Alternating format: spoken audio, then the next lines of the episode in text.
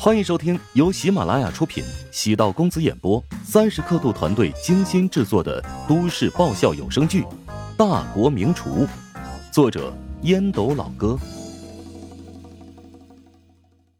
第八百七十六集。乔治返回家中，做了六个菜：两道凉菜，一道素炒，一道荤炒，一道清蒸，还有一道汤。给奶妈准备的那一份则是单独的。少放盐，没有辣椒。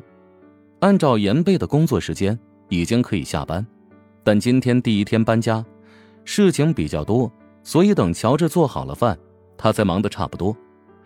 柯青很喜欢严贝恬静而又单纯的性格，拉着他在家中吃晚饭。严贝推脱了很久，最终还是没能如愿。乔治将豆豉蒸鱼放上桌，一股特别的鲜香弥散开来。随姐抱着粉嘟嘟的西西，感叹道：“哇，好香啊！”开饭了啊。乔治笑着招呼大家。西西的奶妈随姐坐在宽敞的桌上，望着满桌的家常菜，感觉比在陶宅要充满生活气息。仔细想想，很快发现了不同之处。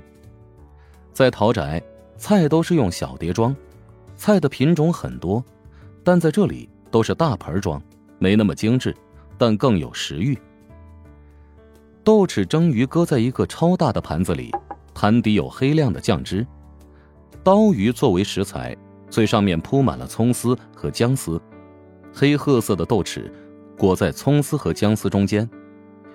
葱丝和姜丝细如发丝，根根分明，大约有十几条鱼，鱼身完整，浸油的缘故。外表散发着淡淡的金黄色。嗯，刀鱼很好吃，就是怕鱼刺。嗯，没有鱼刺啊。随姐惊讶的发现，鱼肉入口之后都是鱼肉的浓香，没有鱼刺的异物感。原来，乔治早已经挑掉了鱼刺。刀鱼的鱼刺布满全身，想要用刀来处理，不仅需要精湛的刀工，而且还要对刀鱼的身体结构足够的熟悉。乔治最擅长的是淮南菜，而刀鱼是淮南菜当中最顶级的食材，所以他对刀鱼研究的很深入。烹饪刀鱼可以说是他的拿手菜。今天的意义非凡，每一道菜看似简单，但乔治都融入了自己的心意。与麦斯比赛时顿悟的感觉越来越明晰，可以将这种若隐若现的元素称之为。温馨，家的温馨，人的温暖，食物的治愈，这是乔治的厨道。严贝知道老板的手艺厉害，也尝试了一口，吧唧一口塞进嘴里，舌尖炸开的是鲜嫩的甜。刀鱼的肉质鲜嫩，经过处理以后，鲜甜滋味伴随着一点点辣，一点点酸，味道鲜明，还有一起的 Q 弹鱼皮。增加了一点点韧性的口感，更增添了几分鲜活的色彩。这道菜最神奇之处在于豆豉和鱼肉的味道泾渭分明，没有谁抢占了谁的味道，融合后又能产生一加一大于二的效果。严贝瞬间就忘掉了之前的拘束，忍不住吃了第二口、第三口，一条鱼瞬间被消灭殆尽。等反应过来。再看看桌上的其他人，都没有在意自己的反应，好像一切都习以为常。乔治做的菜真的有神奇魔力，让人忘掉忐忑不安和局促紧张，沉浸于食物带来的极致滋味。品尝乔治所做的菜，明明有很多感慨，却是有一种词穷的感觉。乔治提醒：“可以用刀鱼的汤底拌饭。”柯青怕盐被拘束，主动用勺子取了汤汁，淋在盐贝的米饭上。一勺饭送进嘴里，里面不光是米粒，还夹杂着零碎的鱼肉，搅和在一起，将鲜和香发挥到了极致，仿佛舌头都能吞进去似的，实在是太好吃了。乔治见桌上所有人都露出满意沉静之色，心情也变得愉快。自己的快乐其实很简单，当看到众人认可自己的食物，那种满足难以言喻。呃，严贝打了个饱嗝，意识到不雅，连忙低下头，看着干干净净的小碗，这才反应过来，自己吃了三小碗的米饭。柯青问道：“要不要再来点儿？”“不用了，柯阿姨，我真的吃不下了。”严贝涨红了脸，赶忙摆手。乔元斌在旁边轻声道：“你别给小严盛饭了，这孩子比较老实，你给他装多少，他又不好意思剩下，别吃撑着了。”就数你话多。刚才柯阿姨给我盛饭，我没有拒绝，是因为还能吃点但现在真的吃不下，感觉到嗓子眼了。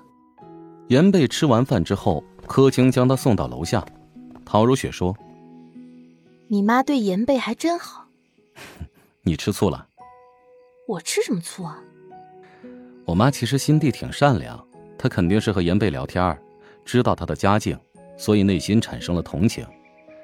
严贝是家里唯一的劳动力，除了在食堂工作之外，每天还兼职打零工，每个月只留一点生活费。怎么感觉你有点教育我的意思？你呀，又多想了。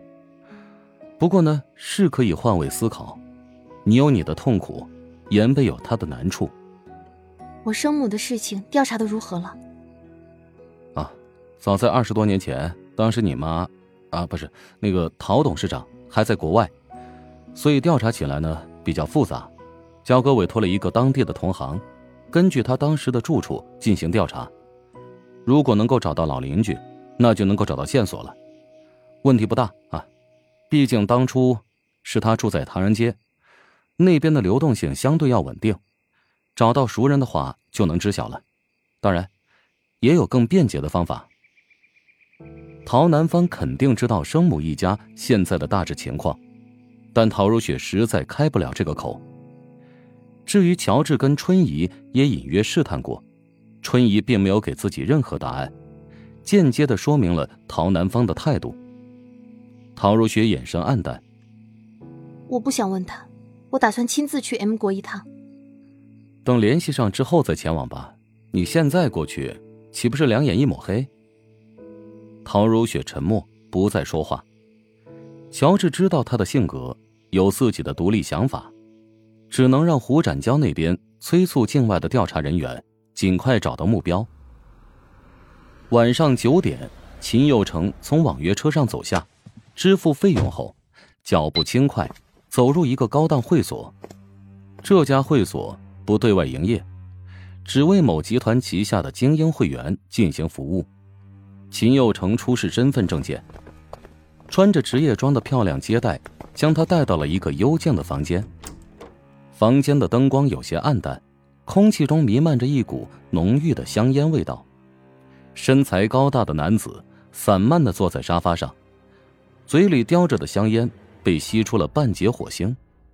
秦佑成毕恭毕敬的说：“曹先生您好。”本集播讲完毕，感谢您的收听。